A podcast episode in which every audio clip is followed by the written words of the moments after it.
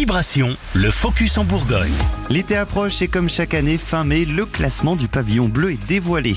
Créé par Terragir en 1985, il valorise les communes et les ports de plaisance qui mènent de façon permanente une politique de développement touristique durable. Les détails de Guillaume Pivert. Pour les plages, cela signifie un certain nombre d'équipements permettant de minimiser les impacts de la fréquentation touristique, des poubelles de tri, des sanitaires.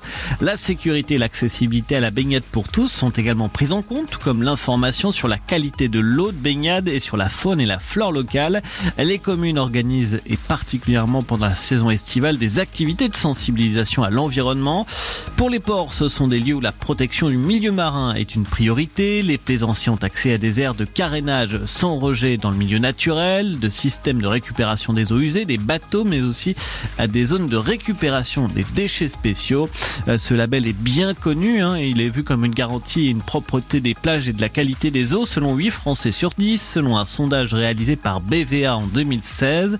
Cette année, 500 sites sont récompensés à travers le pays. C'est en Occitanie, en Provence, Alpes, Côte d'Azur et en Nouvelle-Aquitaine qu'on en retrouve le plus. Dans notre région, la Bourgogne-Franche-Comté, 9 sites ont obtenu le label Pavillon Bleu cette année.